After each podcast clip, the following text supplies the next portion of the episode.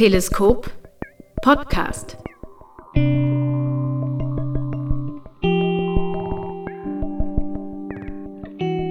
In diesem Podcast lassen wir euch eintauchen in die Arbeit von Musikerinnen und Musikern, Komponistinnen und Komponisten aus unserem wunderbaren Netzwerk. Wir möchten aufzeigen, was sie antreibt und sie mit ihrem persönlichen Verhältnis zur Musik zu Wort kommen lassen.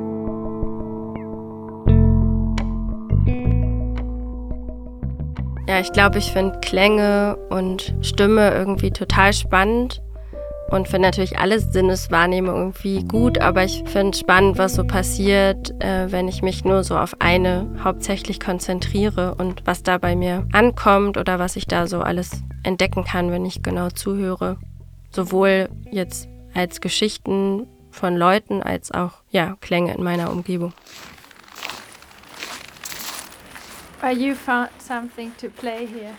Sagt Lena Löhr im Teleskop-Podcast Folge 7.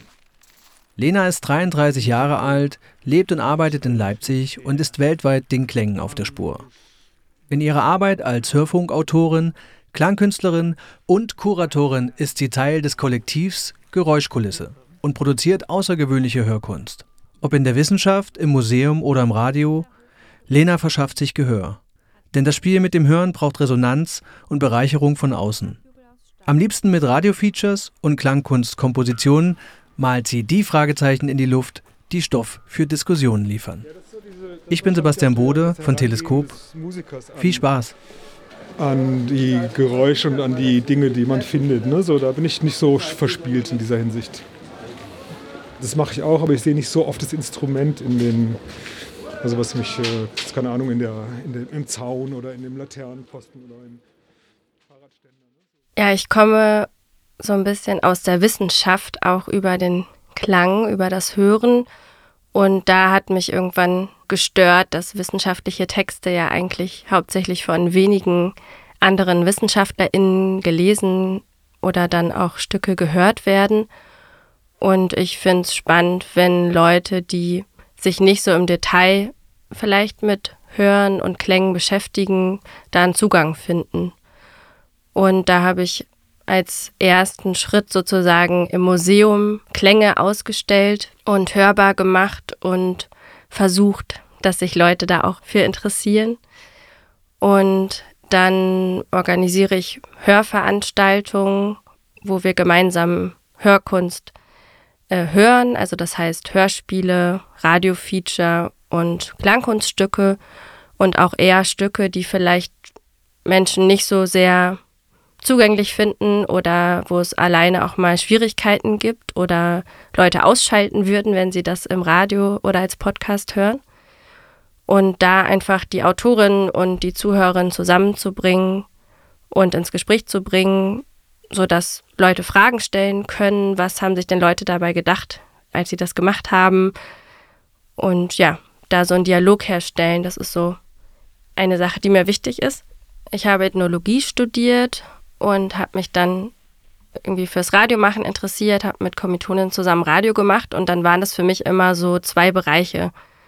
Radio machen, was über die Welt erzählen, auch in Worten und auf der anderen Seite mein Interesse dann für Umgebungsklänge oder eben Soundscapes. Und dann habe ich eine Zeit lang gedacht, ah, schade, irgendwie ist es so getrennt und ich mag das beides so sehr und habe da nicht so eine Brücke gesehen.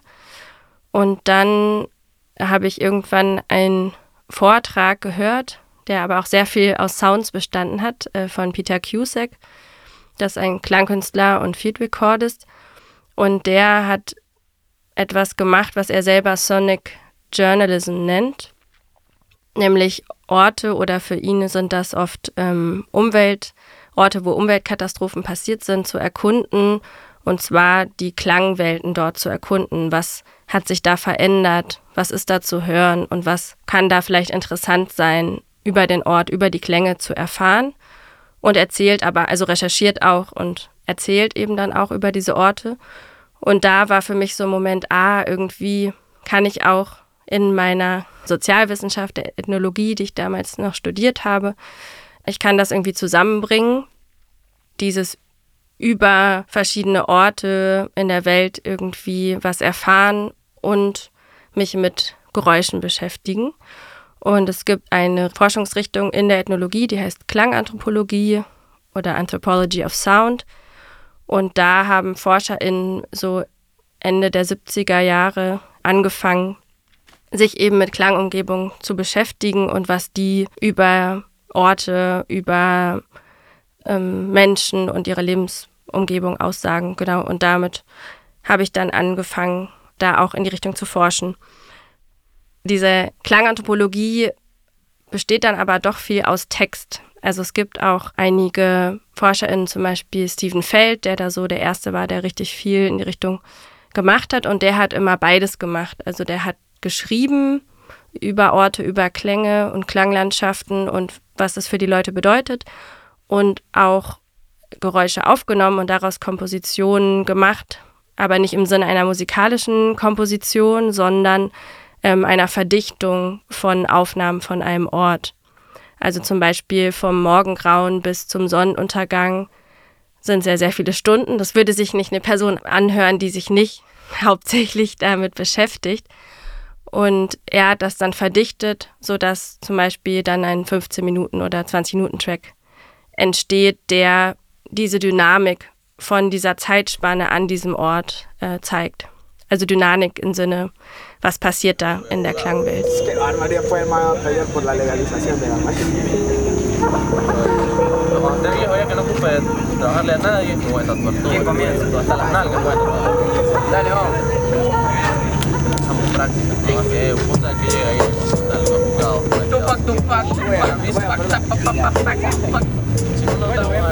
Uh, me gustaría pintar un montón de cosas. Me gustaría Er sagt, ich würde gerne viele Dinge malen.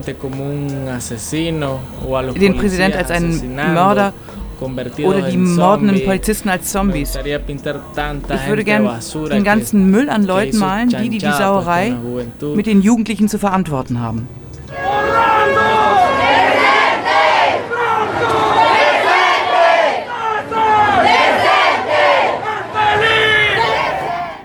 Mein erster Versuch, fast reine Sounds ins Museum zu bringen, war eine Installation im Grassi-Museum für Völkerkunde, die hieß Sounds der Tortilla-Macherinnen. Ich habe eine Zeit in Nicaragua verbracht, in einem riesigen Marktviertel, also eher wie ein Bazar.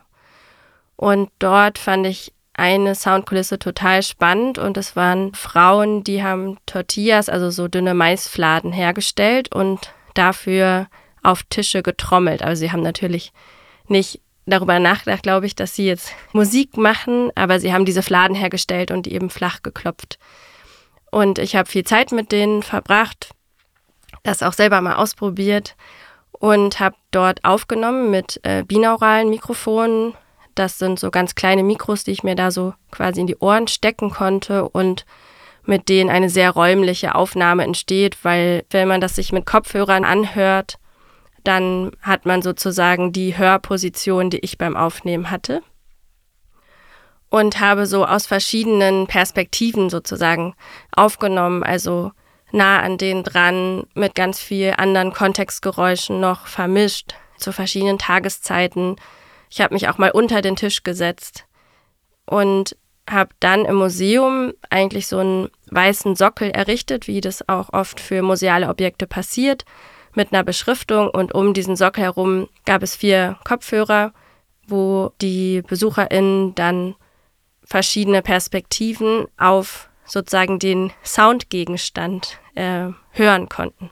Und meine Idee war, oder eigentlich die Frage war, braucht es in so einem ethnologischen Museum unbedingt Artefakte, also Objekte zum Anfassen bzw. Anschauen, oder ist nicht auch so eine akustische Situation, wie ich sie da erlebt habe, wie sie total speziell ist an diesem Ort, auch etwas, mit dem ich mich beschäftigen kann, was an anderen Orten passiert, was aber genauso auch hier passiert. Also es gibt in jeder Stadt irgendwie sehr spezifische Soundmarker, also Sounds, die einen Ort speziell charakterisieren.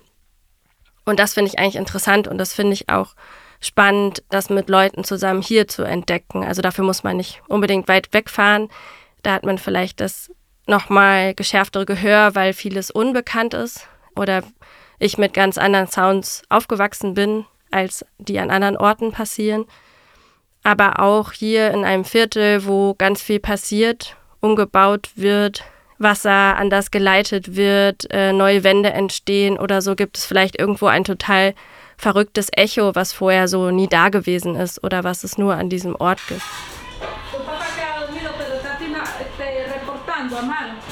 Ich habe mich mit meiner regierungstreuen Freundin Katja zu einem Spaziergang verabredet.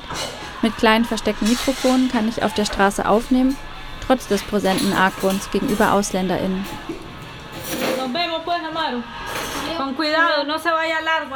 Katja ist eingeweiht und scheint nicht nervös zu sein.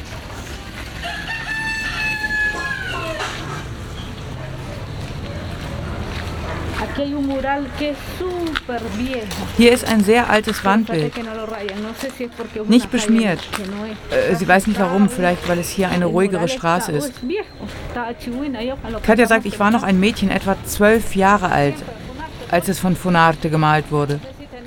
In den folgenden Stunden ist die Stadt eine Galerie und Katja eine Kunsthistorikerin. Damit ja Menschen, damit ich das mit Menschen teilen kann, äh, was mich da so interessiert an diesen kleinen Geräuschen, habe ich so verschiedene Wege gefunden. Das eine sind Soundwalks, also so Hörspaziergänge, wo ich an einem Ort oft mit auch meinen Kolleginnen Karina äh, Pesch und Martina Weber zusammen so eine Route erkunde und dann mit einer Gruppe die Ablaufe an bestimmten Orten innehalte, anzeige, dass man ein Ohr irgendwie an ein Metallgitter pressen soll oder irgendwo mal einen Stein reinwerfe oder auch einen Ton in einen Raum gebe, um dort irgendwie das Echo zu hören. Das ist so, was da so passiert und wir schweigen dann so für eine Stunde und äh, kommunizieren nur mit Handzeichen und am Ende sprechen wir mit den Leuten über ihre Hörerfahrung.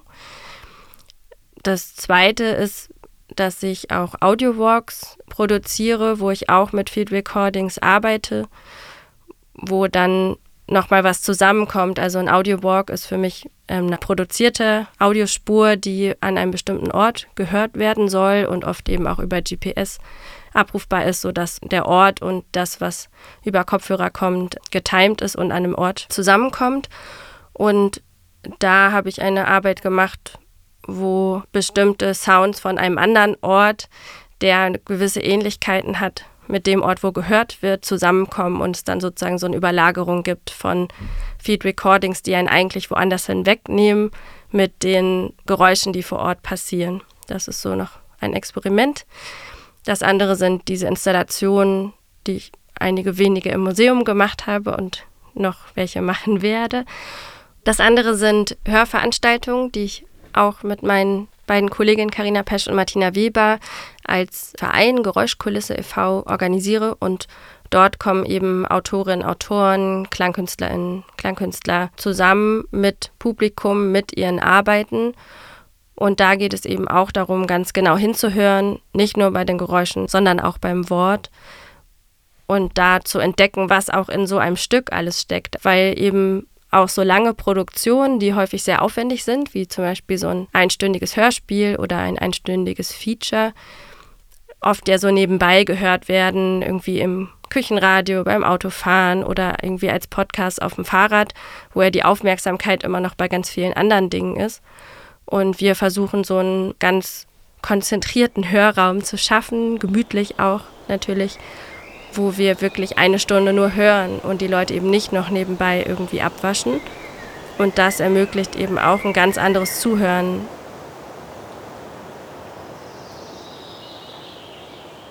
You lose the directionality and the immersivity in a recording. In einer üblichen Stereoaufnahme sind die Richtungen, aus denen Klänge kommen, nicht mehr zu hören. Trotzdem hast du beim Zuhören den Eindruck, mittendrin zu sein. Du fühlst dich als Teil eines Ortes. Betrachtest du dagegen ein Foto oder einen Film, bist du dir deiner Distanz zu diesem Ort bewusst. Also wenn ich eine Aufnahme mache an einem Ort und äh, mir diese Aufnahme dann irgendwie zehn Jahre später anhöre, dann steht dieser Ort mir so vor Augen, als hätte ich ihn gerade erst erlebt. Ich höre Udo zu und denke an einen Morgen in den Bergen.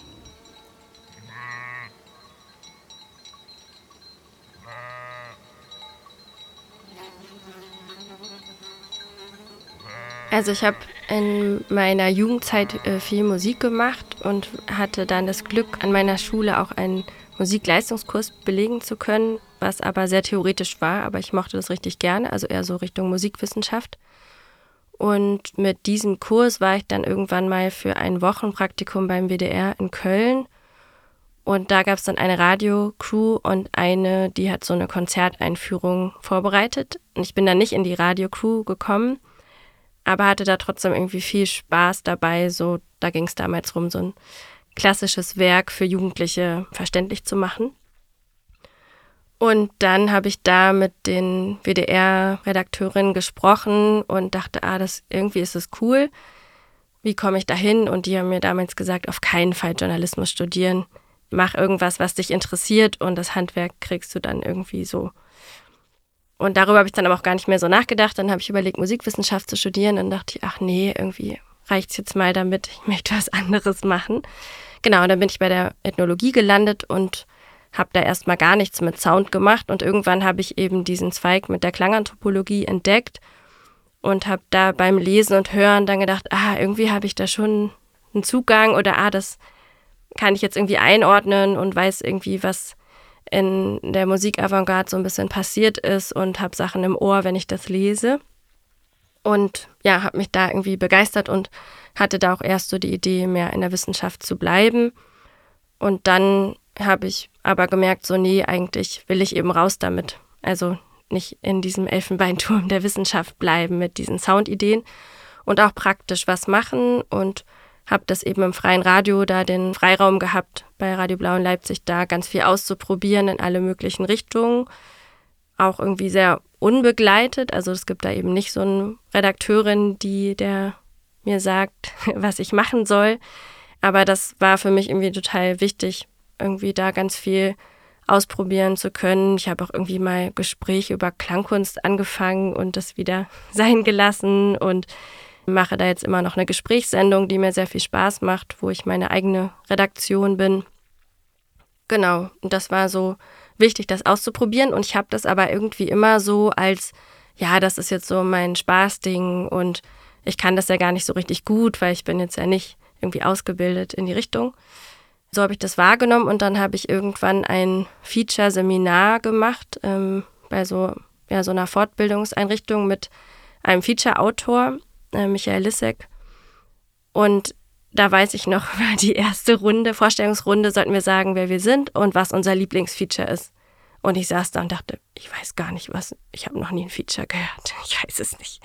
Ich war da nicht die Einzige und er war, glaube ich, ein bisschen geschockt von unserer Gruppe, weil er was ganz anderes erwartet hat.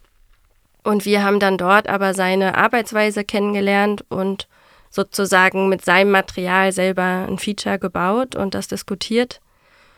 Und da dachte ich so, ah, das ist so, bringt vieles zusammen, was ich gerne mache, lange intensiv recherchieren, äh, mit Leuten Interviews führen und was mit künstlerischem Anspruch daraus produzieren und eben keine Dissertation und keinen wissenschaftlichen Artikel. Aber ich kann trotzdem lange recherchieren und mir Zeit nehmen für Sachen. Und das kannte ich bis daher nicht und dachte immer nur, ah, es gibt irgendwie so Nachrichtenbeiträge und Kurzbeiträge und da muss immer alles ganz schnell gehen und tagesaktuell sein und das interessiert mich irgendwie gar nicht.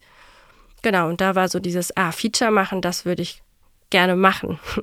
Und äh, jetzt mache ich das, aber das hat dann noch ein bisschen gedauert natürlich. Nein, ich muss Ihnen sagen, dazu habe ich gar keine Beziehung. Das kann ich nicht begreifen. Die junge Generation mag anders denken als wir. Ich sehe daran nichts.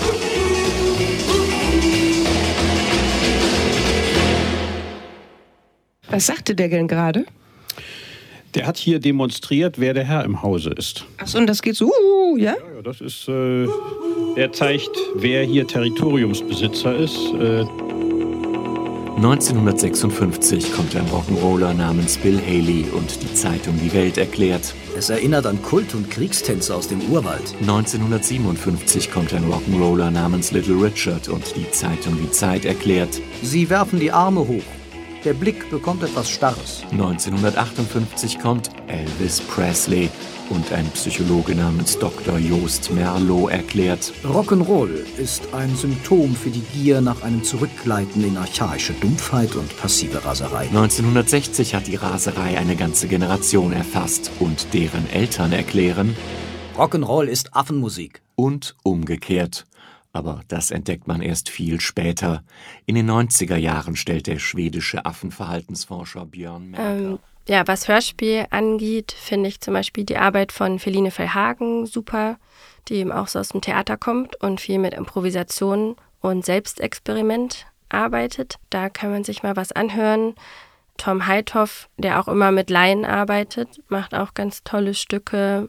Ja, für diesen subjektiven Blick, den ich so beschrieben habe, äh, finde ich eben auch die Arbeit von Michael Lissig spannend wo er eigentlich immer präsent ist und auch so seinen persönlichen Zugang zum Thema. Und so ein paar ältere Stücke finde ich irgendwie auch wichtig zu hören. Ähm, einfach, ja, um so ein bisschen zu begreifen, äh, was ist da eigentlich so passiert. So der Urvater sozusagen des Features in Deutschland, Peter Leonhard Braun, der über 90 ist mittlerweile, hat halt so als erster mit Stereo-Mikrofon draußen gearbeitet. Das war ja vorher technisch gar nicht möglich, weil man so viel mitschleppen musste. Da gibt es zum Beispiel das Stück Catch as Catch Can oder Hyänen oder Hühner ja, das ist eine sehr eigene Art und wirkt irgendwie heute auch irgendwie so wirklich irgendwie schon älter, aber es ist wirklich halt, wenn ihr euch vorstellt, so was da mitgeschleppt werden musste und wie da Leute in die Szenen gegangen sind, finde ich das ganz toll zu hören. Und ich mag auch sehr gerne den Witz und Sarkasmus von Walter Filz in seinen Stücken. Zum Beispiel, ich sage immer das Katzenfutterstück, aber ich glaube, es heißt die Ästhetisierung der Katze. Ähm, der arbeitet sehr mit Collagen, mit Archivmaterial und erzählt dabei was über die Gesellschaft. Und das ist sehr selten geworden, finde ich. Also so ein bisschen so dieser Witz auch, den Feature haben kann, der ist selten zu hören, finde ich. Singing Apes als ich das erste Mal hörte, dass es singende Affen gibt, traf es mich wie ein Blitz aus heiterem Himmel. Der Gedanke, dass wir vielleicht selbst singende Affen waren, bevor es uns sprechende Menschen wurden. Das könnte vielleicht unseren Hang zum Singen, zu Musik und Tanz erklären. Wenn wir wirklich lange vor dem Sprechen so wie die Gibbons gesungen hätten, würde die Grundlage für den Gesang, die Musik und schließlich die Sprache des Menschen vielleicht in einem anderen Licht erscheinen might appear in a different light.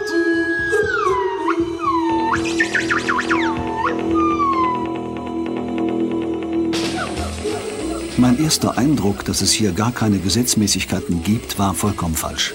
Tatsächlich gibt es strenge Regeln für das Zusammenspiel von Männchen und Weibchen. Sie haben getrennte und aufeinander abgestimmte Teile, synchronisiert zu einer gut organisierten gemeinsamen Darbietung.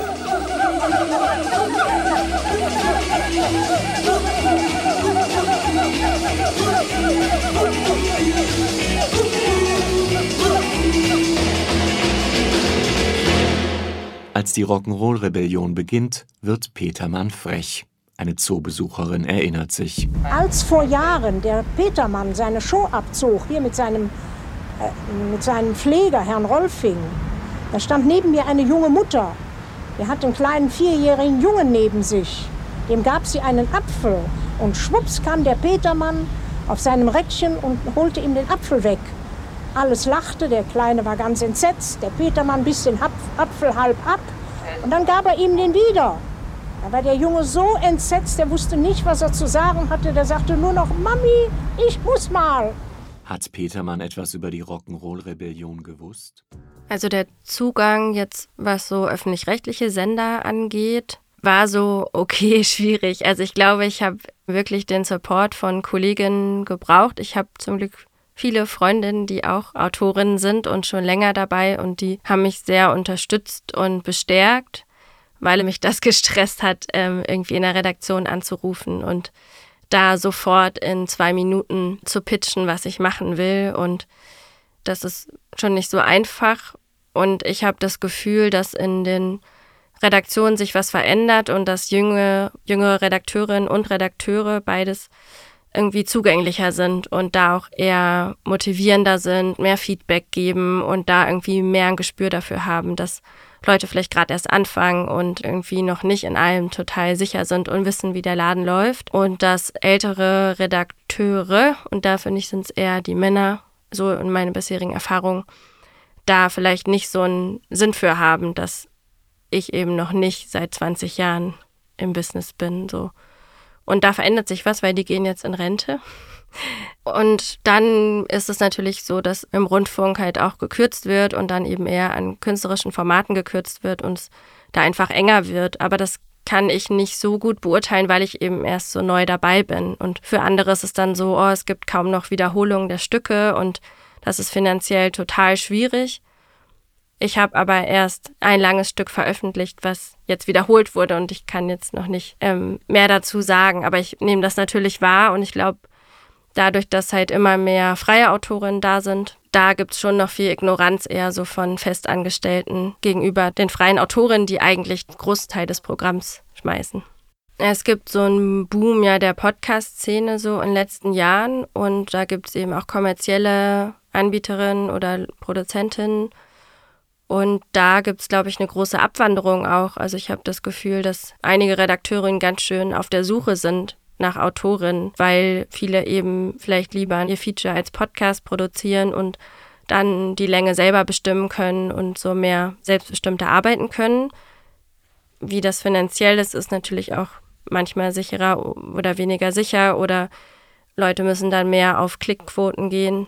Ja, also ich war tatsächlich verwundert, dass ich jetzt so in meinen ersten zwei, drei Jahren, wo ich da so mehr Kontakt habe zu den Redaktionen, öfter gehört habe, so ja, wenn du noch was hast und auch wenn du jetzt schon was hast für danach und es noch nicht sofort umsetzen kannst und meld dich, wo ich dachte, ah wow, ich bin gerade ganz neu da und es scheint wirklich Bedarf da zu sein. Und ich glaube, da gibt es schon ein bisschen so eine Abwanderung, weil die öffentlich-rechtlichen halt nicht immer finanziell dann so attraktiv sind. Andererseits finde ich es halt total super, mit einem Toningenieur zu arbeiten, der total viel Erfahrung hat und da einfach künstlerisch auch nochmal was anderes entsteht, als wenn ich das ganz alleine mache zum Beispiel.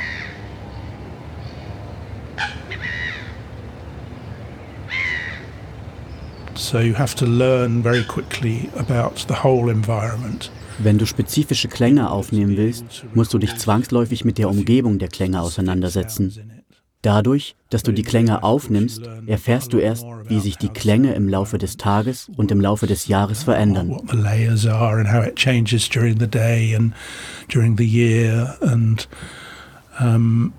Very many things about the sound environment which you would never realize without trying to make recordings.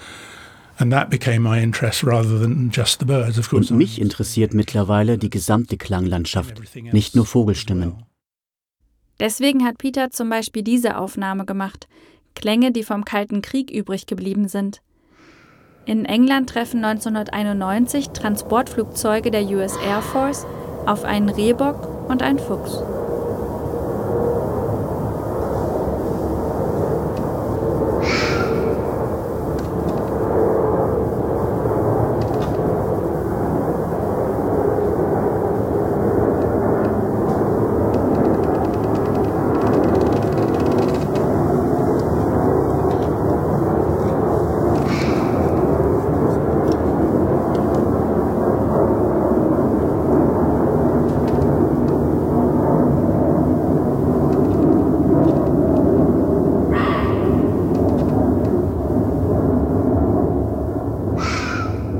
ich glaube, es macht Sinn, das zu machen, was eine Person halt gerne macht und dann ist da auch irgendwie die Motivation da und sich irgendwie Verbündete zu suchen, weil so alleine alles durchzuboxen ist sehr anstrengend.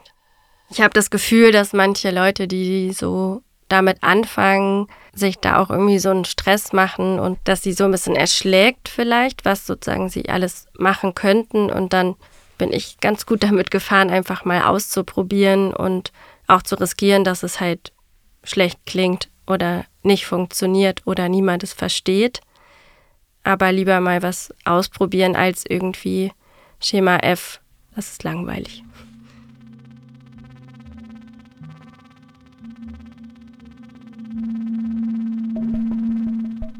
Ihr findet Lena Löhr im Internet und auf geräuschkulisse.org.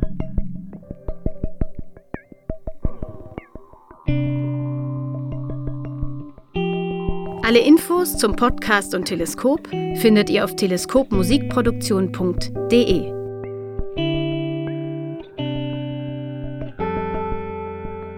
Schreibt uns euer Feedback unter kontakt@teleskopmusikproduktion.de.